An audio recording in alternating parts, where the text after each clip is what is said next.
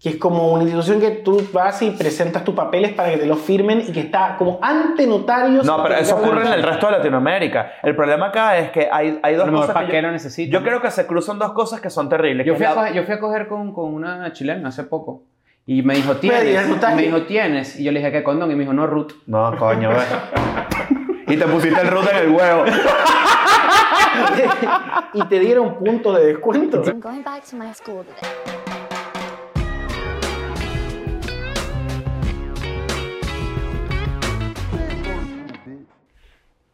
Bienvenidos a un nuevo episodio de EDN and Friends. Nicolás Copano. Muchas gracias. Bienvenido. Un aplauso de esto. Eh, eh, yo no soy tan famoso como ustedes, no soy tan famoso como otras figuras que han estado en esta mesa. Sin embargo, me tengo que eh, hacer cargo de algunos temas A ver. porque ustedes están en medio de una crisis migratoria viniendo a Chile son los representantes de la mayor masa que en este momento tiene. Absolutamente. el De hecho, nos pidieron Ruth para poder hacer este episodio. Sí, claro. Ruth. No Maldita teníamos, sea. sí. Maldita Me acabo de sea. comprar una vitamina C en la farmacia y, no, y me decía que no me la podía comprar si no tenía Ruth. Y tuve que hablar con una supervisora de la farmacia para que de explicarle que yo era extranjero. Leo, te discriminaron. No es así. ¿Qué? Bueno, Te mintió para poder darse el gusto de no venderte la en la C. máquina eh, de entrada te decía ingresa tu root si- para comprar y obtener tu número.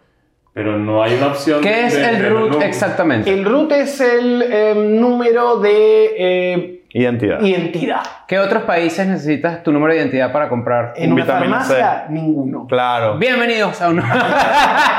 Es que Chile es una. eh, Desgracia. no, No. una- un mundo. No, no hagas eso. No, de- en- ¿Quieres en- a nivel burocrático. vez? A nivel, a nivel burocrático. A ¿Qué nivel burocrático. ¿Por qué te trató tan mal? ¿Quién te trató tan mal a ti? Es que, me- nos- ojo, nadie nos ha tratado mal acá, pero ¿qué es, ese, bu- qué es esa burocracia para cualquier pendejada? Un documento de identidad. Nosotros ya hicimos el episodio, ya salió el episodio donde narramos lo que nos pasó en el concierto de Bad Bunny. Sí. Y yo dije, Chile es como, Chile es como el Norcorea de Sudamérica.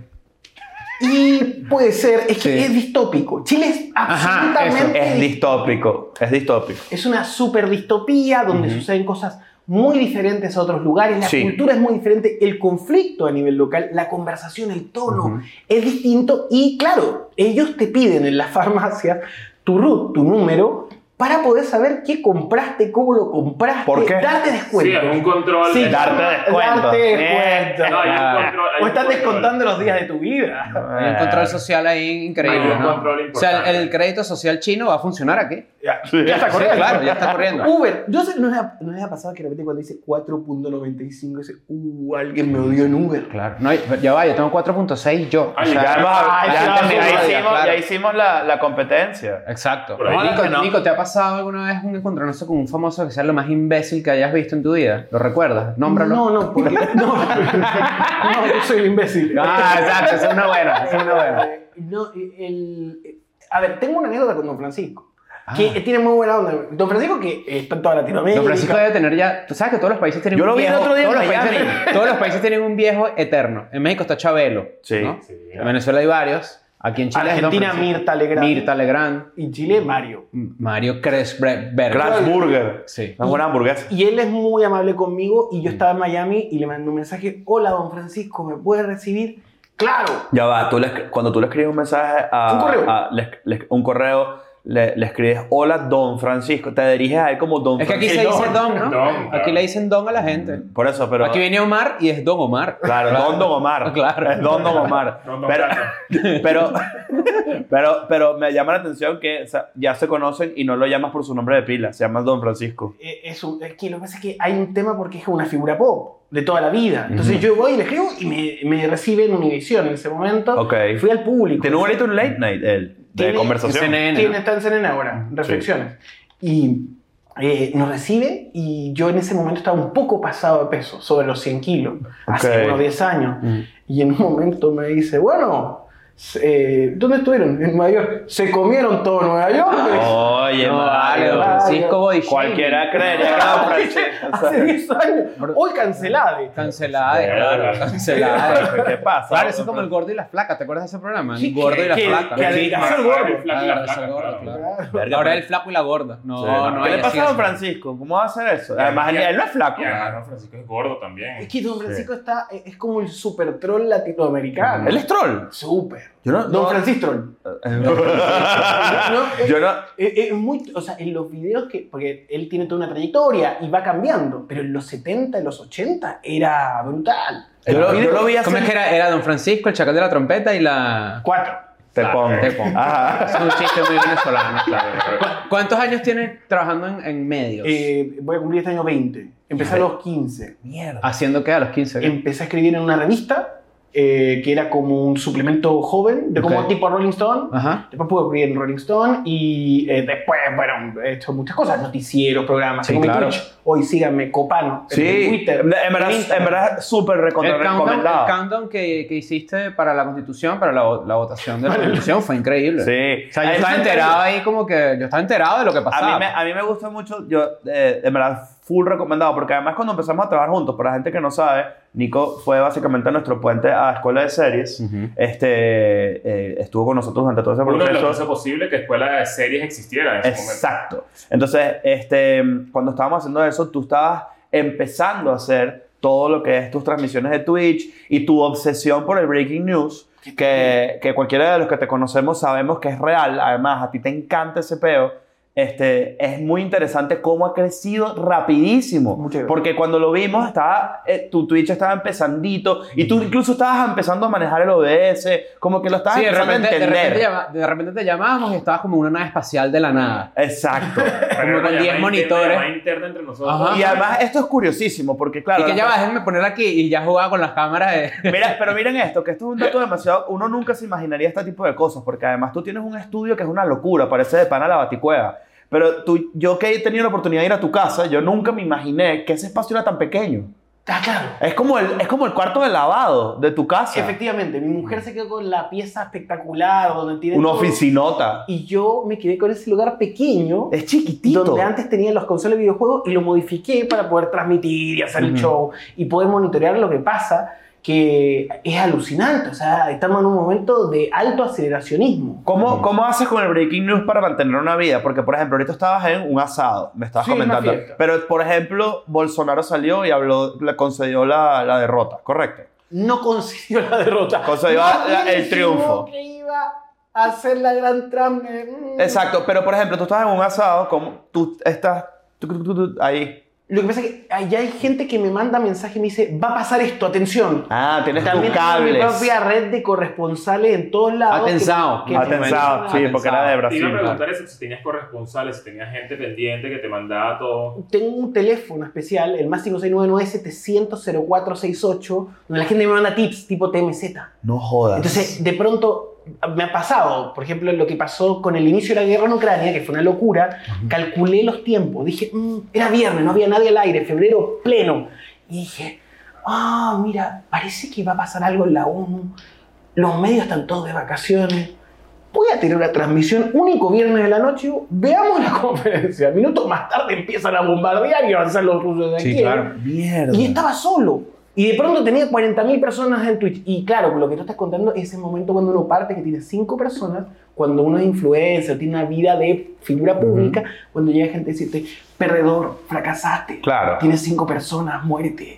Y que uno empieza a deprimirse. Ah, una de las cinco personas era, o sea, eran cuatro y yo, la quinta persona era el que decía eso. Claro, entonces eh, eh, he visto cómo ha ido creciendo con eh, sistematicidad y buscando esas historias para poder cubrir y poder analizar. Y algo demasiado complejo de eso es que tú, que estás en el negocio además del breaking news y de la noticia, es muy raro que ahorita un medio, a pesar de que tú tengas tus propias posiciones y tus propios lugares donde, de- de- en que crees tú y en quién votas por tú, o quién te gusta, o quién te cae bien, o quién te cae mal, es bastante por el medio, que en pero- no se ve.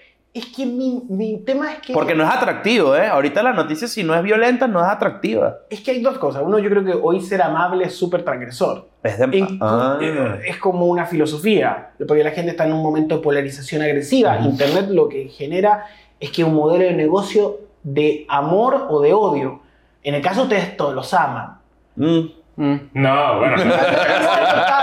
Es que tienen un podcast, entonces la gente siempre No, pero, cree que lo puede hacer claro, mejor. pero un tweet en contra de nosotros va a generar engagement. sí. Pero Sí. también, y, y les, pasa, les pasa que les duele. No, ya no. De- hay, hay Ah, días. ya no, hay te días. pasó. Ya no, porque ya, ya no siento que afecta a mi bolsillo. Eso es muy Eh, honesto. pues. Al principio yo sentía que afectaba a mi bolsillo. Y después fue como que no, mira, la gente que te quiere te va a querer si No, estás y, y trabajando, que las cosas cuando bien. tienes un camino y vas, ya tienes escuela, escuela no tiene un poco de tiempo, tú vas entendiendo que no, no, no, no le vas a gustar a todo el mundo. Y que la persona que más te gusta a ti, el cantante que más te gusta a ti, o, el, o la banda, lo que sea, tiene la- el mismo tipo de hater que te puede, que puede tener uno. Los Rolling Stones tienen haters, por ejemplo. Sí. Por decir un, un ejemplo de una banda mítica, por decirlo algo así. ¿no? Sí, todo el Porque mundo. decía Bad Bunny, que ahorita Bad Bunny está en el Zenith, pero Bad Bunny tiene muchos haters también. Claro. Lo que pasa es que eh, en esa lógica lo que hace Internet es... Bueno, yo tengo una filosofía con respecto al hater. Porque hay un tipo de hater que tiene obsesión. Entonces mi filosofía es, la primera puedes discrepar. La segunda parece que tienes un problema. A la tercera yo te bloqueo porque así te ayudo. Ah, porque te debo estar generando algo muy dañino. Una proyección para que estés este, mirando Claro, todo el claro. tiempo. Sí. Mira, pero ahorita tú estás haciendo esto de las noticias y antes yo le estaba contando a Chris y a Ignacio, a Ignacio y a Daniel que Medium, este, esta plataforma que hizo Twitter en algún momento donde la gente puede escribir, que es como un blogcito, hizo como una lista, yo recuerdo, esto fue como en el 2014, de la gente más influyente en Twitter y tú eras uno de los primeros. Sí, fue en Infobae, que es un portal latinoamericano Sí. ultra reconocido, también salió ahí. Y salió en Medium después, me imagino que, Sí, claro, sí. el producto de Infobae. Y, ok, ahorita son noticias, pero antes, arroba copano, ¿qué era? Eh, En ese momento en Twitter. es que pasaba un fenómeno que también es parte de la estrategia de cómo uno vive estos cambios. Antes era original decir opiniones. Y decir opiniones que fueran contra la media. Alguna vez planteé de que el Chavo del 8, y esto me valió una persecución casi política a nivel país, era lo peor que le había pasado a América Latina. Eso lo- Carlos Vallarta, comediante mexicano, pasó por algo muy similar hace muy poco con exactamente el mismo argumento. Pero entonces vamos a suponer, si el Chavo del 8 Es- no hubiese existido, ¿con qué yo me hago la paja? Cuando te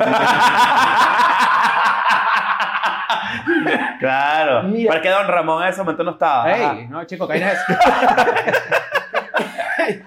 el, problema, el problema es que esas posiciones en ese momento eran originales. Sí. Y no eran, no eran contra nadie, entre No, comillas. o la Nadie se lo tomaba en tom- serio. No, no, la gente se lo tomaba en serio. Mm. Lo que pasa es que eh, era, era campo, como siempre he dicho.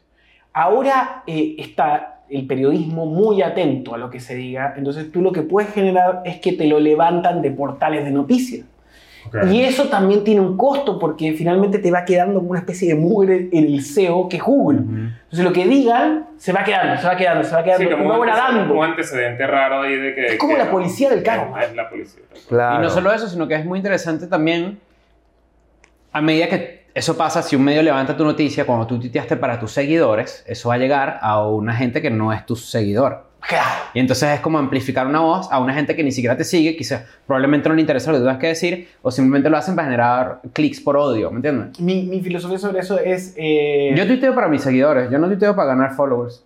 es que- No sé si es- a lo mejor es una estupidez mía. No, es tu manera de llevar eso, está bien. Yo- Entonces, el que Pero, se quiera pero- sumar, pero tweets tuyos se han ido de control. Claro, pero el que se quiera sumar que se sume. Lo que quiero decir que no es que no es como que yo busco voluntariamente. Es- no, eh, yo- Ojo, buscarlo sería muy Yo sí tenía un estilo de, de tuiteo buscando, no, no, no bait, sino buscando que llegara a lugares donde ni siquiera me conocen. Mm. Que era como más, ¿estás de acuerdo con mi pensamiento? A pesar de que ni siquiera sepas quién soy yo. Sea, Eso va de la mano con lo que tú dices, ¿no? No, eh, eh, Con, la, con esa etapa inicial y de... que era muy reality show. Estoy aquí. Era como Instagram, Facebook, Twitter en un lugar.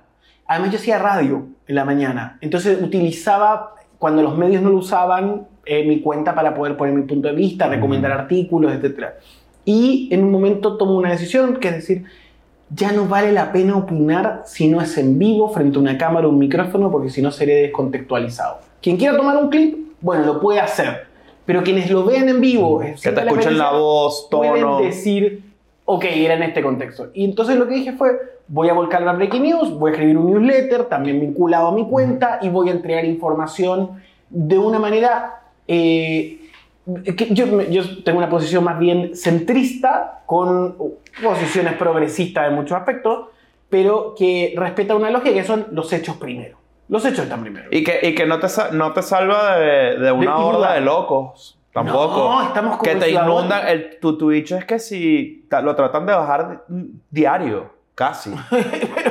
Pero también eh, hay mucha maldad. Lo que pasa es que hay mucho ocio, mucha maldad, hay mucha frustración hoy en día. Y eso yo creo que es la invitación a todos los que hacen contenido. Sufrir es un mal negocio en Internet. Porque además hay una cosa que una vez me dijo mi padre. Pues yo escribí un libro que, que trataba de redes sociales y que fue un ensayo acá muy exitoso. Se llamaba Movimiento Social Media. A propósito de los movimientos sociales, porque Chile está Ujú. hiperconectado. En Chile hay un 92% de conectividad. Mierda. Es loquísimo. Solo unas 126 mil personas no tienen internet. Es un fenómeno mundial. Entonces todo el mundo está conectado o todo el mundo, el 92% de los chilenos participa en una red social. Es de loco. ¿Y, No cuál- hay- y con respecto a otros países, ¿cuál es la diferencia? O sea, altísima, sí. la pa- 74, o sea, 65. Chile está en 92, es enfermo. También acá no hay tantos medios de comunicación como en otros países. Entonces, eh, o Mm. desarrollo. En Argentina hay muchos diarios, revistas y alternativas. Internet acá concentra todo, real. Eh, en- Claro. en, la comunicación, lo cual también tiene ese tema de polarización afectiva, como dice una academia que se llama Natalia Aruguete, que dice, no, estamos en una era donde la gente ama o odia y el algoritmo te da amor, te da odio, te cambia. Y es súper peligroso, Claro. porque a veces no tiene sentido el odio. Digo, pero yo a veces pongo algo y me ponen una cosa de otro contexto y digo, pero las personas están un poquito enfermas. Sí. Bueno, Chile tiene un tema en este momento de salud mental súper importante, post pandemia, Claro. eh, que también afecta a muchas personas y que han encontrado en Internet una especie de cruzada gorda contra cosas que la verdad también hay que discutir. Ya, antes de eso, Chile también tenía un tema de salud mental importante porque eh, era como, el, eh, bueno, no sé si todavía lo es, pero era el país donde más gente se suicidaba en Latinoamérica. Mierda. Eh, Sí, con- y se, ahí. se- se lanzaban de los centros comerciales del Ah, Costanera el Costanera Center, Center, o es sea, famo- claro, Ah, el. Costanera Center, para la gente que no sabe, es el centro comercial más alto del mundo. Creo que es la torre más alta de, la de torre más Latinoamérica, alta de no del Latinoamérica. mundo. De Latinoamérica, y la gente se lanzaba de ahí. Me imagino que yo, bueno, para almorzar en la caída, porque la idea es que los arquitectos hagan los centros comerciales de un solo piso. Claro. Claro. Para que no se lancen de que ahí. no. Pero le pongan pistolas ahí alrededor, ¿no? Para Claro, que, para o ser sea, más que rápido. hacer que lo haga. No, pero eso que es de Estados Unidos. Ajá. Claro. No, a veces es un colegio. Claro. Pero, pero de- es Es terrible porque si yo me río de ese chiste, en este momento va a tomar un diario chileno y va a poner Copano se rió de tal cosa y van a lograr. No, porque ahorita vamos a hablar de los venezolanos y todo el tema. No, ese, eso va a ese quedar sí, solo. ese sí. Eh, para, para- para equilibrar, para equilibrar. Para equilibrar. o sea, lo que quiero decir es que. Chiste de tiroteo escolar gringo. eh, está bien. Se puede. se puede. Chiste de venezolano roba marido. No, vamos no, a ver. no, pasa. no, no, eso es para Lima. A lo que quiero ir es. Eh, Chile es un contexto. Además, nosotros somos un pueblo que tiene un conflicto entre todos y desconfianza permanente. A diferencia de Argentina, Bueno, donde hay familias, Claro. o en México, donde se vive cierta pasividad, o, o en Brasil, donde el tamaño, el idioma te confunde mucho, en Chile todos pelean con todo. Muy compacto todo. Entonces es como, eh, ¿y tú qué, qué, qué eres? ¿Y a quién le has ganado? Es una gran frase. ¿A quién le has ganado? ¿A quién le has ganado? Madre, así. como- Wow. Como, que, bueno, Leo vivió en Chile. Yo Sí, claro. Me mandó un correo cuando era famoso y no le contesté. Ay, ¿verdad que sí? ¿Verdad que sí? sí? Cuando yo llegué a Chile, yo intenté conectar con Nico, una, una persona humilde, no, yo. O sea, intenté como, como Un reach hablar, out. hablar con la gente de Chile, que bueno, que yo decía, esta persona tiene, tiene algo, Te ¿no? estás poniendo a la orden. Estoy poniendo a la orden, quiero hacer algo aquí en Chile, estoy viviendo acá. No hubo respuesta. No hubo respuesta. Pero ¿sabes qué? Cayó en spam. Lo que quiere decir Sí, claro, no, que bueno, te había mandado una dick pic. No, no, no, no. no. Este, no te- este episodio también va a caer en spam, Claro. ¿viste? De- ¿Te gusta una foto del Leo con el huevo parado así desde abajo? Hola, te quiero contar. Aquí está mi currículum escrito de huevo. ¿Sabes qué? De hecho, es la primera vez que nos vemos en persona desde, desde bueno, nos vimos a- antes de ayer, Nos vemos antes de- pero es la primera vez que nos vemos en Y persona. eso es muy raro, porque Leo es alto. Sí. Mm. ¿Tú pensabas que yo era buena? Y era más bajo. Yo pensaba que tú eras alto y yo era chaparro. Es normal. Y tú eras al revés. Claro. Sí. Y yo, bueno, pasemos la página. pues. vamos a seguir. vamos a- ¿Sabes que yo odio, yo, yo odio cuando conozco a alguien de. que no sé, se los digo porque hay gente que le gusta escuela de nada, pero hay veces que me dicen, yo pensé que tú eres más bajito. Ese no me molesta tanto como el yo pensé que tú eras más. yo- ¿Es como es? No. Ah, pero yo pensé que tú eras más. No, al revés. Cuando me dicen, yo pensé que tú eras más bajito, es como, bueno, perdón por decepcionarte, por, Yo- a- por no ser un maldito enano. ¿me entiendes? A mí otro- ahorita me están diciendo mucho que yo pensaba que tú eras más alto. Porque Bueno, siempre dicen, no, "Oye, yo creo que la gente cree que nosotros somos como los monsters de Space Jam. Que cada quien es como una personalidad y de un color. Pero yo antes de tocar el balón. Pero dijiste hace rato que éramos muy diferentes en persona. ¿sabes? Claro, no, es un tema. Es por eso, por como, eso. como una estampa diferente. Mm. Por ejemplo, bueno, siempre he querido aparecer un narcotraficante, digamos. ¿no? Pero, Mierda, no lo había pensado. Qué buen ángulo. En Chile puede ser que sí. En otros países probablemente no. No, no. En, un- en una favela en Río de Janeiro, no. No, no. sí, no. Ahí soy la el puta. de la favela. Ahí soy yo el narcotraficante. Pero sabes que esto es interesante. En, en- tengo entendido que en las favelas le dicen a los blanquitos, no sé si estoy inventando o, o leí mal, No sé. pero son como rusos. O sea, le dicen, de esa forma le pueden decir. En Venezuela pasaba que en un barrio, por ejemplo, si había un blanquito malandro, le pueden decir el portugués. Bueno, como, lo- como lo- los güeros, ¿no? Como, como, como uno en México, a mí me han dicho güero. yo no Bueno, para venderte no- algo, no eso yo creo que es muy interesante y creo que debería existir un proyecto que junte gente de Latinoamérica en general. Tú viviste aquí en Chile, yo viví en Argentina, eh, tú viviste en España, que bueno, no, no, no califica, pero ahora vives en México, has vivido en Venezuela, los tres hemos vivido en Venezuela. Yo creo, yo, yo intento ser como antropólogo amateur. Y yo desde que llegué a Chile, yo siento que, que esto es raro. Es que no es entendible. ¿Por qué es raro Chile y yo te voy a confirmar o voy a quitarte el precio? Ok. Ahorita estamos en una zona bastante cifrina, bastante cuica, bastante... Estamos en Vitacura, para la ¿Quiere- gente que, que lo pueda entender. Mexicano, eh, digamos que cheto en argentino, fresa en México, México. cuico en Chile. Pija, la que le gusta a Nacho. Sí, claro. ¿Tú sabes, tú sabes que, que cuico de qué viene? No, no sabía. Es el origen es de culiado, Ah, ok. concha de tu madre. Mierda. Wow. Un poco agresivo, ¿no? Es súper Ay, muy violento. académico No, no, el no, concepto. no, no. Y, y- y tiene relación con las clases acomodadas. Mm. Ok. Ahorita yo, yo ayer estaba leyendo, yo siempre leo Wikipedia antes de dormir, y ayer caí en el roto chileno. Caí en la, la historia del El roto pueblo. chileno. El pueblo. Sí, está ¿Cómo interesante. es eso? El roto chileno, roto creo que era la palabra, ¿no? Que utilizaban para describir a los chilenos más, más humildes, ¿no? Claro, Pero sí ha tomado otra... Exacto. tiene la ropa eh, rota. Rota, Ok. exacto. Ya, Pero ha tomado otro matiz últimamente, ¿no? Lo que pasa es que Chile también es una sociedad clasista. Y eso afecta Para allá a yo. venezolanos. Para allá iba. Estamos aquí en la zona cifrina del peo y cada vez que yo voy a comer, acá por aquí cerca, yo siento que la gente me está viendo. Pasa. o sea, hay- es como Get mirada. Out. ¿Sabes Get Out la película? Yo siento esta mirada así como... Sí, sí, sí. Y es raro porque en muchos países mirar a los ojos a la gente es hasta maleducado. En Estados Unidos, por ejemplo, tú no haces eye contact con casi nadie. Es raro. Como medio... Dependiendo de estés. Invasivo. En el sur lo puedes hacer, pero en otros, en otros estados no.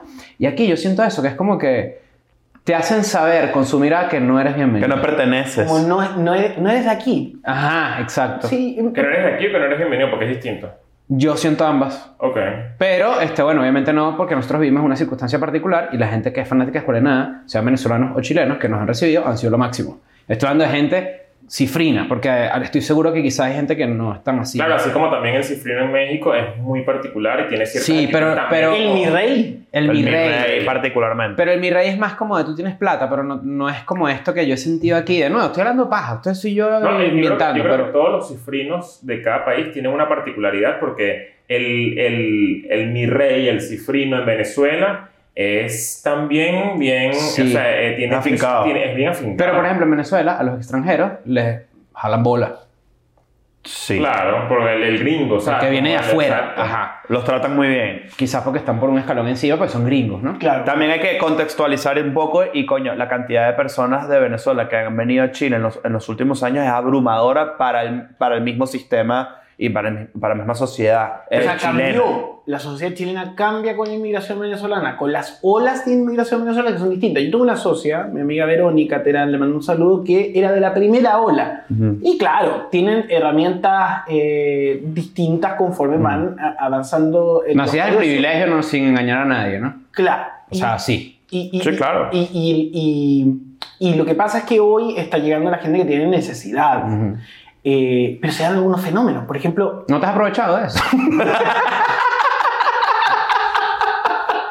así piensas tú. no, era un chistecito. No, pero espérate, qué vergüencita.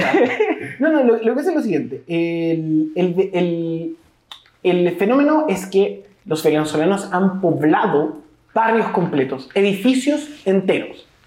Eh, y se dan eh, que el chileno es más bien una cultura apocada, muy respetuosa y no tan fiestera. Entonces hay un video, hay un barrio. Claro, un video. Ah, Estación un- Central. Estación Central. Un video- Un saludo a la gente de Estación Claro. Central. Saludos para todos aquí. Claro. Y que hay un, hay un edificio Deja la maña, no te estés haciendo eso que estás haciendo. Coño, vale. donde ponen, ponen, el, ponen el parlante y hace la fiesta. Claro. Y, la- y tiran láseres y eso se vuelve un titular del Como- noticiero muy como un rave, era como un Esta rave. noche en- hay un rave en medio de Estación Central y la gente empieza a quejarse. Pero también se ha pasado de que al cumplir cinco años, y esto es un fenómeno en TikTok. Se Ustedes- van- bueno, ustedes me están contando que en TikTok Sí, encontraban venezolanos contra chilenos, chilenos contra Sí, sí, Hay venezolanos. una guerra TikTok, súper TikTok. chimba. Pero lo que vas a decir de los cinco años es que se van de Chile. Claro, está Ujú. porque se cumple el proceso de visa y, y algunos que están pueden ir a Estados Unidos. Sí. Es que esto es como una plataforma para Un un poquito de, un poquito de plata y de dinero y que la gente realmente Claro, pero- el destino pero que imagínate- quiere. O sea, lo volvieron GTA ustedes. Claro, pero o sea, O sea, imagínate. eso fue lo que yo hice. O sea, yo hice exactamente eso. Yo me vine a Chile y yo sabía que yo no iba a vivir aquí toda la vida. Y dije, voy a hacer dos años acá, eh, donde la economía me ayuda un poco, mucho más que en mi país. A capitalizar. Bueno. Leo, llegó la hora que hables de tu ex jefe. No, no, no. O sea, hay- ya, ya yo hice un episodio de eso, de hecho. Yo hablé. De, de, de todas las cosas que yo hice en Chile y de, de las agencias en las que trabajé, de Walkie Talkie. Yo mencioné a todo el mundo. Es porque- loquísimo. y no pasa nada porque, bueno, fue hace mucho tiempo, pero eh, yo sí tenía esa intención aquí cuando me vine. Pero a- yo creo que para si una persona, si eres nacionalista, si eres, de repente eres una persona un poco más como de, oye, ¿por qué usan mi país para eso? O sea, es un argumento que para mí no es válido, pero lo pueden pensar fácilmente. ¿Por qué También que- mi economía servicios, como... Y, no, y también creo que tiene que ver mucho, y hablando un poco, volviendo a lo de los cifrinos y los cuicos y los virreyes, que es que eh, Chile es un país súper izquierdoso, por naturaleza, ¿no? Como que, bueno, por naturaleza no, porque históricamente... no, no, Verga, yo, No, estando aquí pensaría lo contrario Sí, de cómo se conduce pero la sobre, gente. sobre O sea, todo, sí, sobre todo desde el punto de vista de la policía. Es que, a ver, están confundiendo dos puntos. Es interesante análisis. ¿Cuántos géneros hay? Ya di. Mira, vamos Aguas a... peligrosas, hay que ser estratégicos. Eh, la cosa es, el, el los, entender, es que yo siempre he dicho que los hermanos venezolanos, que embellecen muchos lugares, o sea, el emprendedor venezolano es una bestia. Tú vas a La Serena, por ejemplo, y toda la oferta gastronómica cambió gracias a los venezolanos. Eh, no entiendo por qué les gustan las arepas todavía. Es un tema, y los pequeños, es una cosa muy extraña, pero... Riquísimo todo. Pero no es como tú dices que la arepa es colombiana, ¿No te ten gustan las cuidado. arepas? ¿Ah? ¿No te gustan las arepas? El encuentro que le falta sabor. No, no, no te han llevado bien. Sí. Vamos, Y vamos de a. repente hay, ve- hay veces en que le agregan demasiado aliño, entonces tengo un debate con la arepa. ¿Cómo tenía los brazos la señora que lo hizo? Mientras más gordo, más sabroso. Eso, sí, eso es verdad. Ay, eso es un gran punto y es completamente cierto. Mientras más pliegues, Sí, hay más gente, que, hay, sabor. gente que es muy, hay gente que es muy fit que hace arepas de quinoa. No, eso no, No, es. Eso no, es. eso no, Yo quiero una gorda que no te enamore. No. No, depende lugar. del restaurante. Hay restaurantes muy buenos en Venezuela aquí. Bueno, los venezolanos en general, y, y esto lo, lo- lo quiero decir sin el problema, son buena gente, por lo menos los que yo he conocido y que he trabajado, trabajadores, eh, dedicados a su familia, personas conversadoras. Muchas veces entienden el problema de los que llegan y inmediatamente irrumpen, dicen, bueno, nosotros somos, somos como somos, pero también tenemos que aprender a, a- a contactarnos y hacer punto con esta tierra. Eh, y- y lo que ha ido pasando es que ese choque cultural a muchas personas en Chile no le gusta porque nosotros somos muy isleños, por el tema de la cordillera, siempre estuvimos aislados. Ujú. Internet, eh, la- lo- los tratados de libre comercio. Pero ya va, si Argentina está al lado y son personas completamente diferentes. Son muy diferentes. y están al lado, separados por una gran montaña. Pero... Y, y- y ahí es donde, donde, donde radica lo que tú dices. Ojo, para analizar políticamente a América Latina, un venezolano, no, por, su, por su mala experiencia, Ujú. súper comprensible, tiende a tener lentes que hierran. ¿Por qué? Porque no, eh, no son nuestros polacos. Son los polacos, a mi lectura, los venezolanos son los polacos de América Latina. Por la mejor Y- salchicha. Claro. Y tú lo sabes por experiencia. Eso- ese trauma, ese trauma que es súper comprensible por el dolor de tener que irse, de no encontrar oportunidades, de ver que hay cosas que no funcionan, eh, no es aplicable a otros o izquierdas. Ahora, tu punto de vista sobre si es un país que era sí y no. La, la- Sí, es verdad. la- en el último tiempo, también afectados por el fenómeno migratorio y ese, esa intimidación que hay, eh, están en choque ese esos puntos Claro, de claro. vista. Sin embargo, efectivamente pasó algo el 2019, que fue una cosa que todo el mundo vio, que era como Springfield, Ujú. que es este estallido social que descantó en un proceso constituyente y que al final los chilenos también rechazaron en esa misma vía. O sea, yo creo que son eh, momentos de, de lo que volvemos al principio, polarización afectiva muy fuerte eh, y que también tienen consecuencias. Por ejemplo, mira, te, te lo cuento, anécdota, ahora hay una ola de robos eh, hechos por eh, gente en moto. Ujú. Gente en moto que además hace algo que los chilenos nunca habríamos hecho, que son como piruetas. Levantan el... Sí, claro. levantan- que es muy... Entonces, todo el Coño, mundo- si vas, si vas a Caballito. hacerlo, no Sí. hagas el caballito para que no Sí. te digan, ah, ya sé de dónde O sea, viene. no, claro, no te luzcas No tampoco. te luzcas. Sabemos que eres un gran este, motociclista, No la pero... Claro. no. Claro, Eso Exacto. es muy disruptivo para el chileno. Entonces, graban el caballito y, y se genera un conflicto ahí. Claro. Una conversación conflictiva. ¿Qué te canta esto? De que haya gente en moto que va y te virla el celular. En Chile, no- en Chile existió muy poco el motochorro, a diferencia de Argentina en Que el sí. último año. Ujú. Pero ahora explotan los motochorros y coincide que son bandas venezolanas en muchos casos. Sí. Ok. Eh, y y cuando, cuando pasa eso, empieza a ver como el tema del conflicto que canta en TikTok, que canta en la queja, por un lado. A, a mi mujer el, el otro día venía al metro, ¡fum! Le intentaron virlar el celular, tuvo suerte, ¿Cómo así se lo devolvemos? Vamos a ver. y a mí me robaron mi celular. Entonces yo quiero hablar con ustedes, porque el celular costaba 1.200 dólares, Sí. quiero dividirlo por tres y que me vengan a pagar. Métanse en Patreon, métanse en Patreon Patreon para ver para poder teléfonos. pagárselo. Ahorita, ahorita con eso que dices, hay una. Me, me, me ha llevado. Me han llevado tres Ubers chilenos y han hablado conmigo, hemos hablado de cómo, ¿sabes? De venezolano, no sé qué. Y una. Algo en común es que preguntan cuánto tiempo tienes aquí. Y de- Si, no- si llevas más de 72 horas te bajas. no, si tienes menos de un, si tienes menos de año y medio, eres de los malos. Es otra cámara. Ajá. No te. Y si, y si tienes más de 3, 2 años, eres de los buenos, eres de los venezolanos buenos. Me ha pasado tres veces. Claro que ¿Y, además. y a ti cuál te relaciona? Concurso. Claro, pero, pero que además, O sea, obviamente. como que es muy loco la, la, la perspectiva de una persona de, de a pie, por decirlo Claro, así. O sea, Porque que- fue una explosión de un momento a otro. Exacto. Y que en regiones pegó muy fuerte por la frontera. Mm, Antofagasta, ¿no? Eh, eh, y Iquique. Mm. Entonces el norte tiene un tema. Con, y, y Y también. donde hay menos recursos, inclusive. Claro. Mm. Y hay una cosa también que se da, que es otra coincidencia, que es que también esto cambia, la migración venezolana cambió el paisaje social chileno. ¿En qué sentido? Eh, un TikTok que llega al noticiero. Vamos a ver esta historia. Esta noche una chica subió en TikTok un video en el cual dice que le va a quitar a la chilena a su marido. Mm. Y eso generó también una especie de respuesta. También las chicas venezolanas que son muy agradables, muy agradables. eh, No, no, tú, sigue con tus objetivos. yo la verdad no puedo opinar, pero tengo un compromiso muy profundo con mi pareja, que además la siguen muchas venezolanas. Ok. Quiero saludar a... Además los nombres de los venezolanos, que son las mezclas entre los papás y las mamás. Sí. Eso es muy llamativo. Claro. Eh, que me dicen, sigo a tu novia, mi novia es una popular influencer acá, y tiene un podcast, el más escuchado Mujeres en Chile, Las Amicas, soy Lady Ganga, Sí. en, en Instagram, eh, siempre comentamos este fenómeno, de, de que la- la- además las venezolanas O sea, por ejemplo, hay barberías venezolanas, hay lugares donde hacen las uñas las venezolanas. Cambiaron el paisaje, había una cosa. Pero también hay un tema que en TikTok tú pones y dice, mamá quiero salir con una prima, ¿qué prima? Entonces todas las venezolanas hacen lo mismo. Sí, el, el algoritmo de TikTok, o sea, bueno, la, la gente, la gente de repente no sabe esto, pero cuando tú viajas, en cada, tú, el algoritmo de TikTok se adapta a la región donde tú estás. Si tú vas a, a Estuvimos en Argentina, Dominicana, por ejemplo, el mejor TikTok del mundo. es, uno, es comiquísimo y es muy, es muy cool. Sí, sí. Es porque es comedia, ¿no? Sí, claro. Ah, ok. Ah, pensé, pensé porque... No, no, pero comedia. pues. Es comedia. No, y bueno, si vamos, estamos haciendo chistes. ¿No? No. X videos y las páginas de porno también te cambian el algoritmo y también te cambian la locación.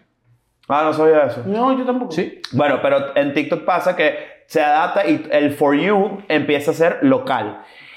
Es sorprendente el conflicto venezolano-chileno en TikTok. De verdad que es súper llam- llamativo porque no es, es casi de 10, casi 8 son videos de eh, un chileno siendo o xenofóbico con un venezolano o un venezolano siendo, o sea, un mamahuevo con el chileno. O sea, es una de dos. Es es- es- es súper llamativo y me parece loquísimo porque, coño, no está cool. O sea, me parece lo peor. Ojalá que. No sé cuál es la respuesta a eso, Bueno, pero. ustedes saben que yo, la historia de, de- de- de mi relación con ustedes, yo soy eh, mi otra identidad, eh, productor ejecutivo podcast para Latinoamérica de Warner Media, que es la compañía que... Tú estás buscando trabajo porque estás diciendo mucha. todo tu, tu currículum ahí. Sí, bueno. No, ponlo, ve la cámara cuando lo veas. muchas gracias a Martín Crespo. Mándale, no, mándale, mándale un email a Leo a ver si te lo responde. Y cuando a mí me tocó analizar el escenario latinoamericano, me, me tocó como ver mercado por mercado, lo que descubrí es que había una categoría que se llama, para mí, diáspora venezolana. En todos los mercados estaba Escuela de Nada, Era algo interno. como en México, Argentina, Chile, etc. Eh, y hay otro.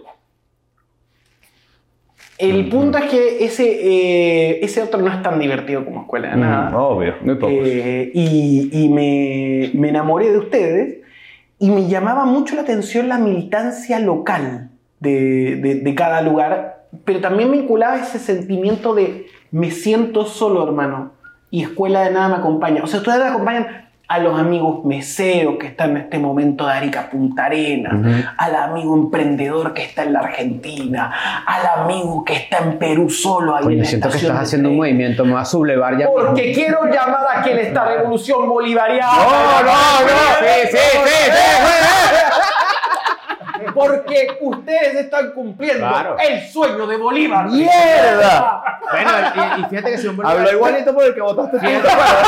que terminó como terminó. Claro, fíjate que Simón Bolívar iba a caballo y ahora andamos a moto. Cuidado, cuidado. A moto en caballito. En moto, Ahora vamos, claro. andamos a caballito. Pero sabes que eso es interesante. Yo no, yo, no, yo no te quise interrumpir porque bueno, la conversación se fue para otro lado. Pero eso que tú dices de cómo los venezolanos que se van y ha sido muy por etapas y oleadas, a medida que tú este, pasa el tiempo, se te van quitando esos lentes. Claro. Entonces, por ejemplo, hay mucha gente que vive en Estados Unidos ahorita que cuando llegaron dijeron esto es totalmente lo contrario de Venezuela, esto es lo mejor, y de repente se rompen un brazo, por ejemplo. Y no tienen seguro. Lo tienen, pero entonces es como que, ah, mira, tampoco es así. O sea, yo siento que esa misma visión que te da el tiempo fuera de tu país o con una sociedad nueva, evidentemente en Chile quizás está en un momento muy álgido, pero eventualmente va a pasar eso. Bueno, la primera O sea, oleada, de lo que hablamos la al principio. Probablemente los hijos de la generación que ahorita tiene 25, 30 años, ya de repente incluirán en sus dietas alimentos venezolanos, como de repente en No. otros países. se- Amigo, aquí llegó, ¿cómo se llaman esas cosas que a usted también le gusta? La, la yuca. No, no, La yuca, pero No, ¿qué es eso, chicos? ah, ¿Se la trajeron?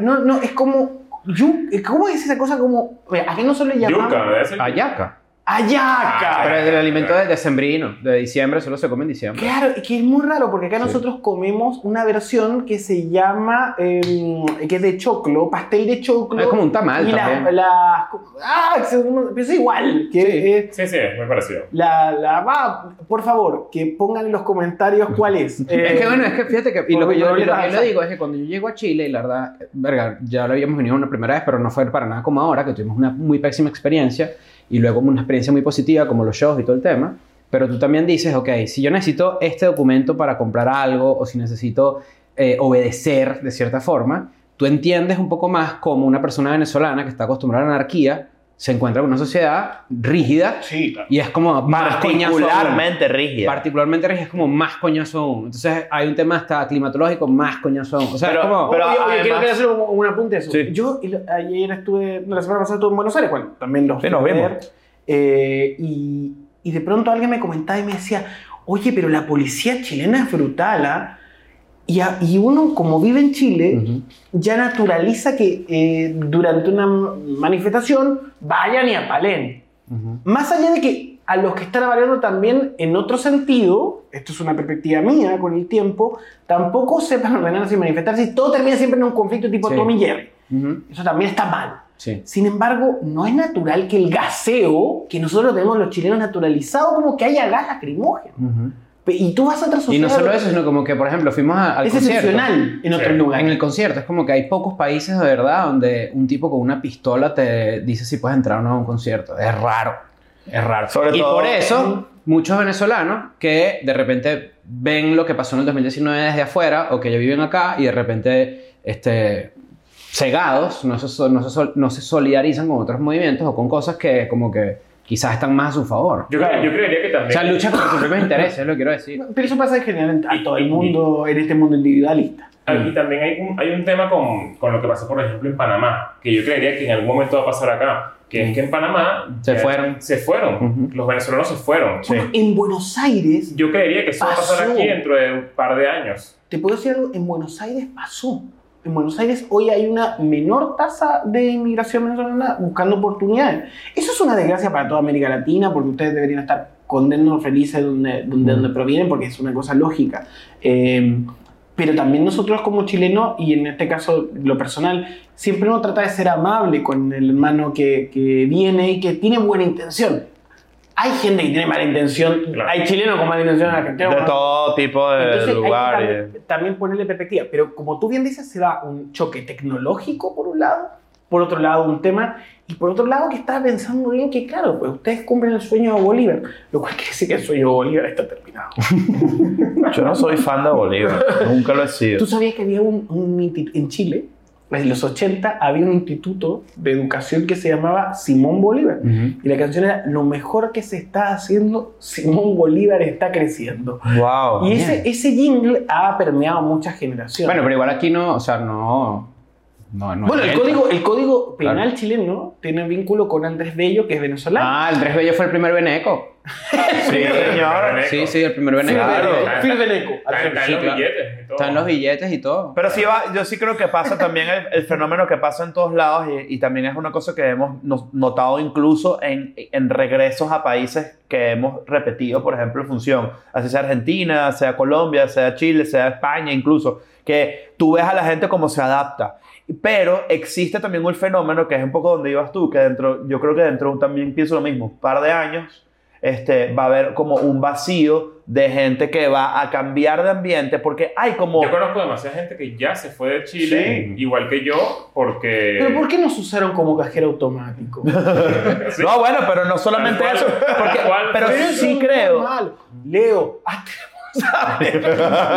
Pero sí creo, sí creo que hay como un, hay como un ensayo de error de la migración venezolana, como muy como un denominador, donde, incluyéndonos nosotros tres, donde tuvimos un paseo de migración fallida.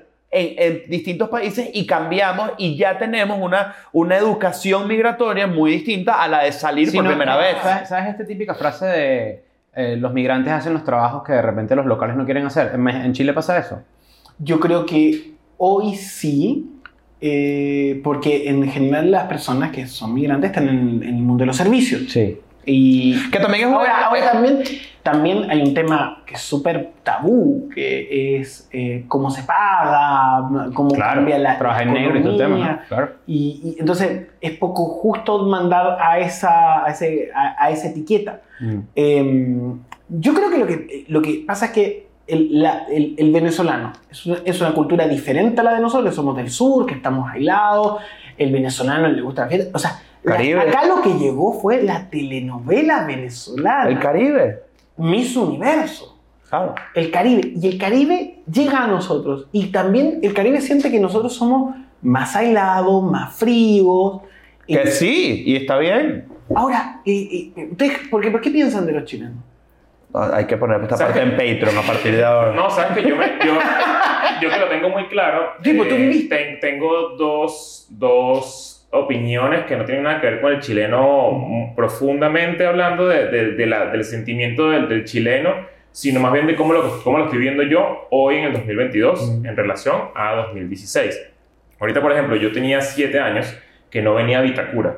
Y Vitacura me parece bellísimo. O sea, yo no tenía ni idea de cómo, o sea, de esto, yo siento que esto ha cambiado, o sea, está mucho mejor que antes.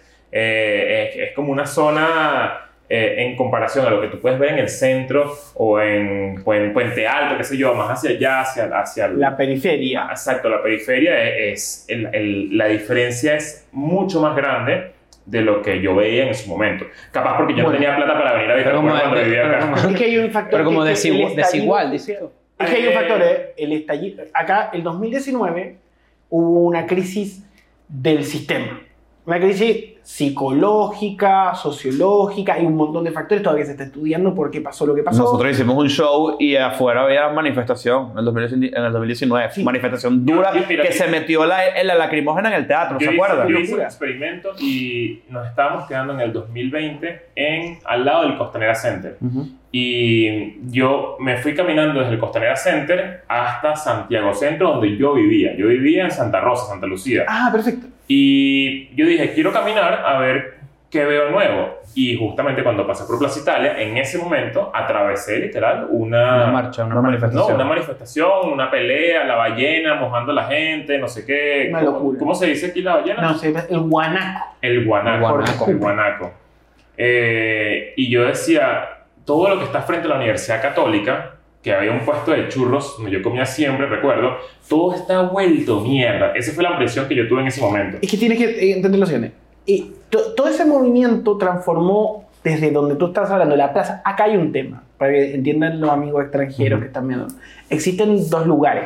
Plaza Italia para arriba, que es Vitacura, Plaza Italia para abajo, que vienen a ser los mundos más populares. Eso siempre estuvo. porque Claro, es una siempre, sociedad de siempre. castas. Como todas las ciudades tienen su... Sí, no, pero acá está marcado. Específicamente las, las capitales latinoamericanas siempre Claro. tienen eso, además siempre están separadas incluso por muy poco terreno. A, a veces está literal a una calle de la otra. Lo que pasa es que normalmente es el centro de la ciudad. Aquí es como Una línea línea. recta. una línea recta. sí. Y, y ahí el punto es que por las manifestaciones y lo que sucedió, eh, se dio que se transformó en una especie de museo a cielo abierto de la manifestación. Mucho arte, Exactamente, sí. se modificó todo el paisaje.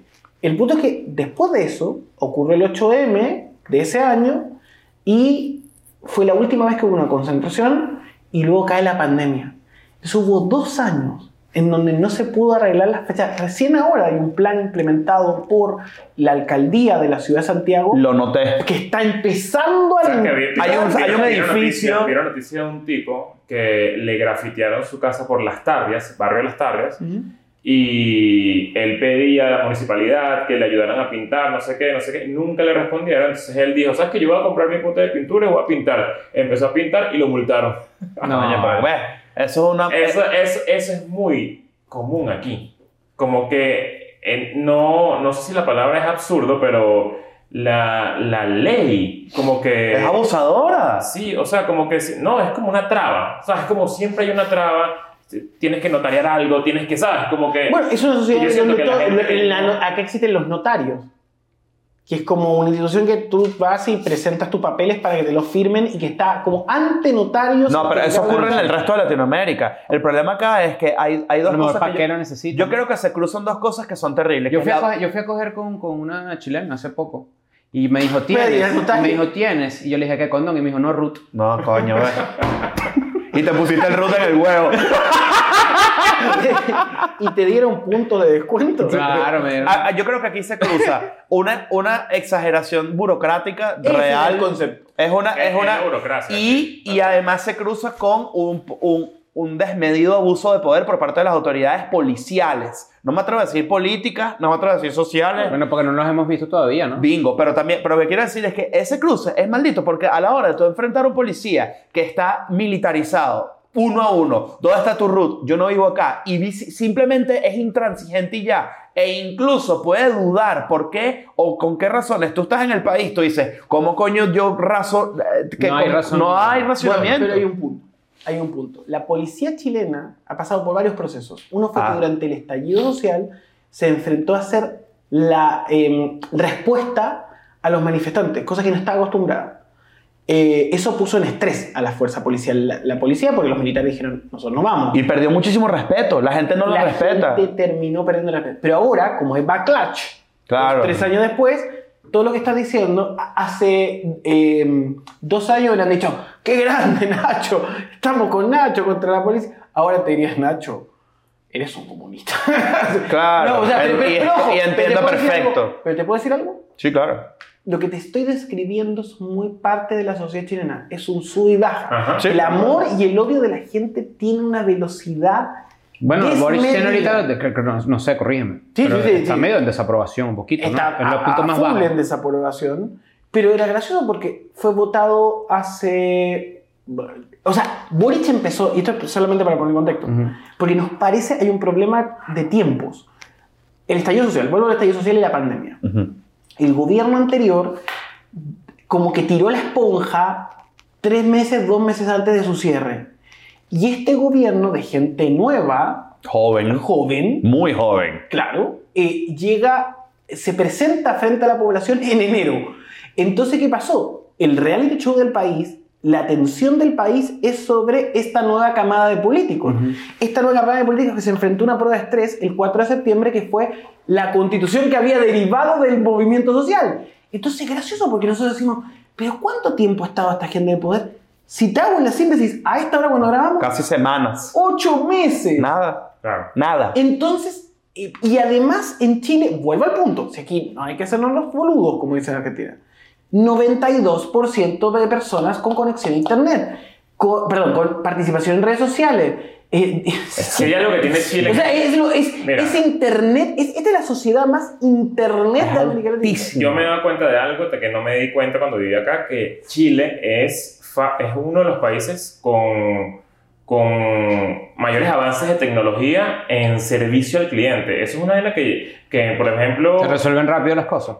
Mm, No, o está disponible no. Internet para resolverlo. Ah, ok, ok, ok. buen internet y de repente capaz eh, el, el- el sistema o, o la interfaz de plataformas para poder atenderte en un restaurante o cómo te cobran es muy diferente a, por ejemplo, Es eficiente, es muy eficiente. o sea, eh, es está, Porque- está avanzado. En, en los años 90, Chile, que era una sociedad que venía de la dictadura de Pinochet, eh, tiene un proceso de crecimiento brutal, tasa de 8% de crecimiento. Pero ahí hay una clave, que se firmaron muchos tratados de libre comercio. Por eso, si tú compras un celular en Chile, creo que hasta el día de hoy es más barato que en otras capitales. En México sí, pero lo acabo de comparar, lo comparé ayer.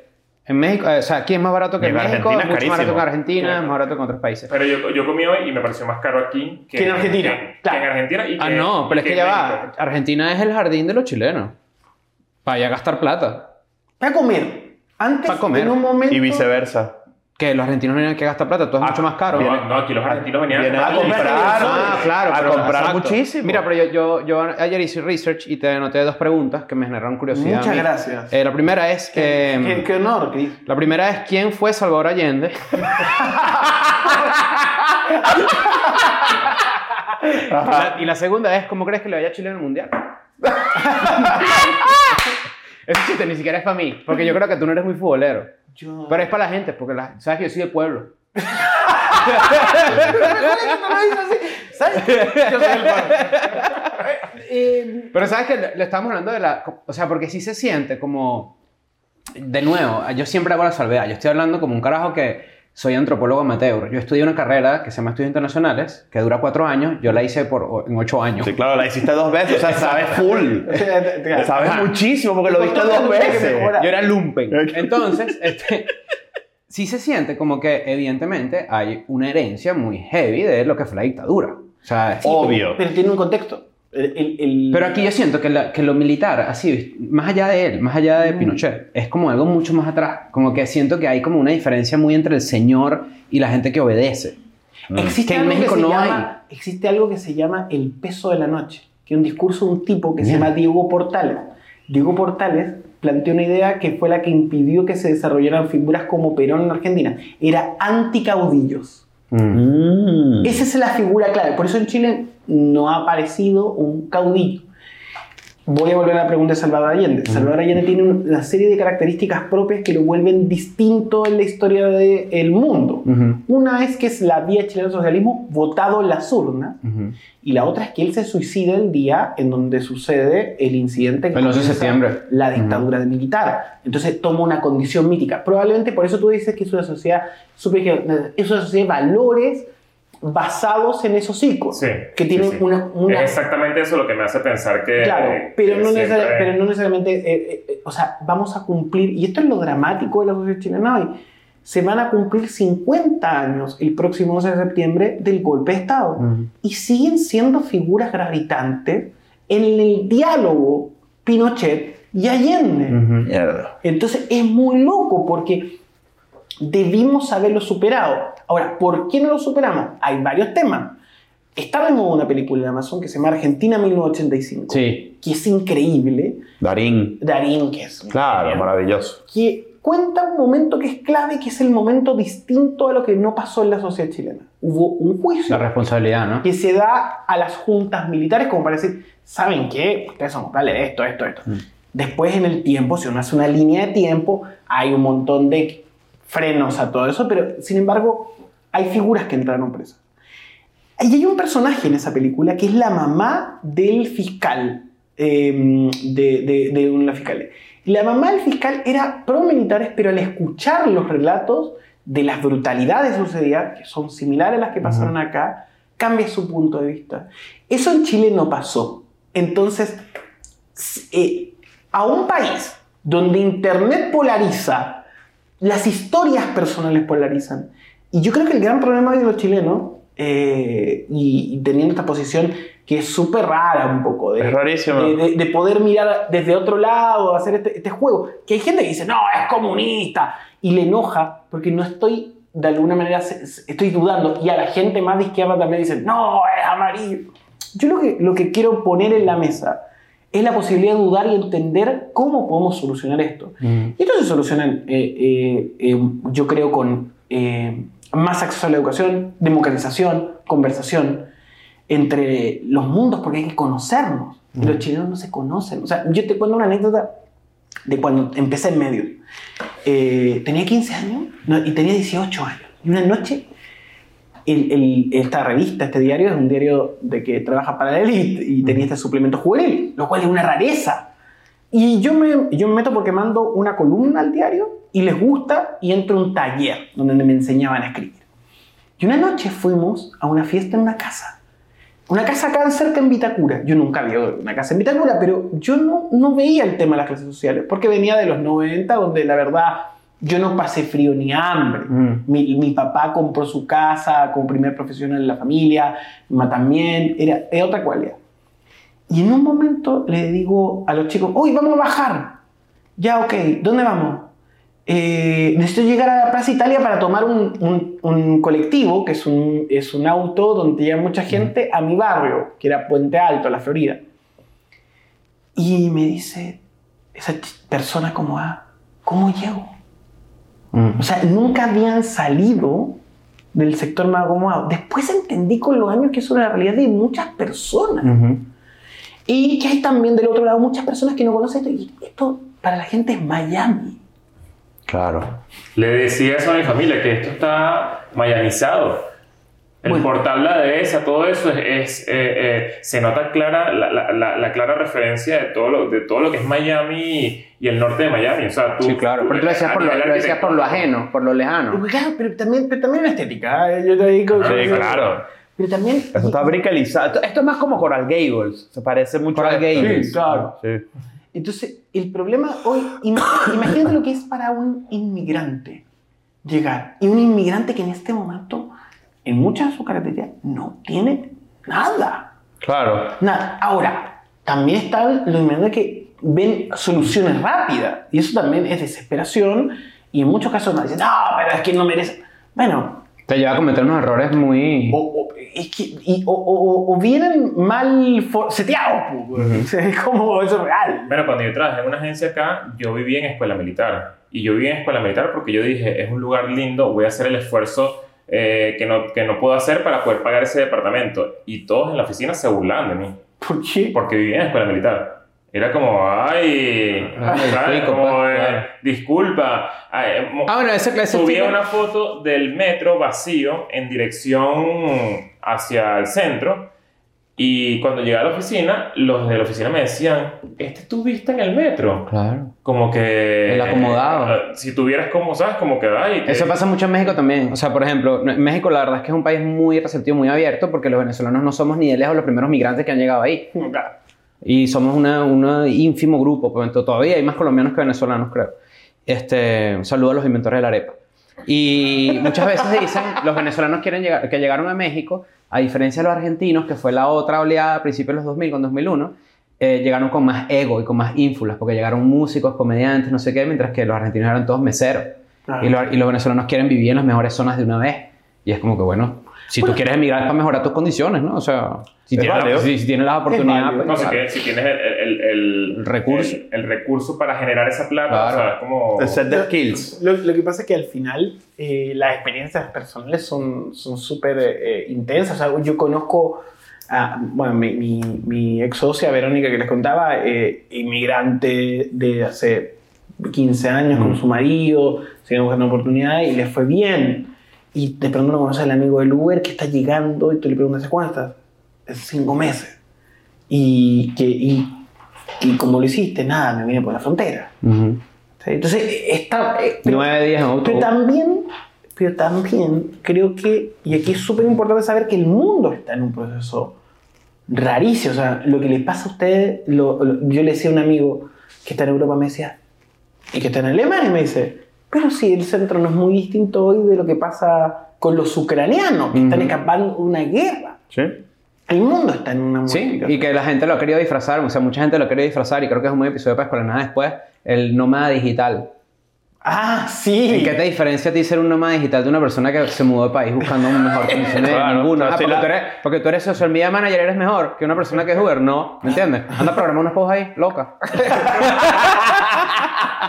Mira, qué cool esta conversación, ¿eh? Sí. Sí, sí. No, espe- espero haber, haber traído algo entretenido. No, eso está increíble. No, no, está está bueno, increíble. está bueno, está No, está bueno. Debate de altura. Claro, y, está, y, y queda la promesa de la segunda parte siempre y cuando firmemos la tercera temporada de Escuela de Series para que La gente lo pide La mucho. gente, La gente yo lo sé pide que mucho. además el capítulo de Dragon Ball muy bueno. Muy bueno. Muy bueno. De Claro. Matrix también muy bueno. Hay- Escuela Harry. Potter, escúchenlo, ¿eh? Está bueno. Igual cuando vamos a la segunda parte vamos a hablar de la CIA Sí. y su envolvimiento en, en el 11 de septiembre. Ya cada pero, programa de debate. Así, vamos a hablar de. ¿Tú sabes que ese es el único caso? O sea, porque obviamente, y creo que es, es para cerrar, pero lo reaccionario que es el venezolano, ¿no? Somos muy reaccionarios. Cuando vivíamos en Venezuela y todo el pedo, como que todo lo contrario era lo mejor. Pero cuando tú lees lo de la CIA, que de verdad, o sea, todo No, lo que pasó realmente con la CIA, tú dices, mataron a mi líder, vámonos. Gracias, Nico, por venir. Es lo máximo. No, quiero, Te queremos mucho. Quiero decir una cosa. Yo eh, no solamente he tenido la experiencia de la pandemia, de haberlos visto cuando grababan en, En casa de Chris. Claro, en casa de Chris. Después cuando armaron el estudio, después cuando hicieron una escuela de serie que ha quedado espectacular eh, y tener el honor de, de conocerlo, que no solamente son buenas personas, son trabajadores, son atentos, están siempre preocupados.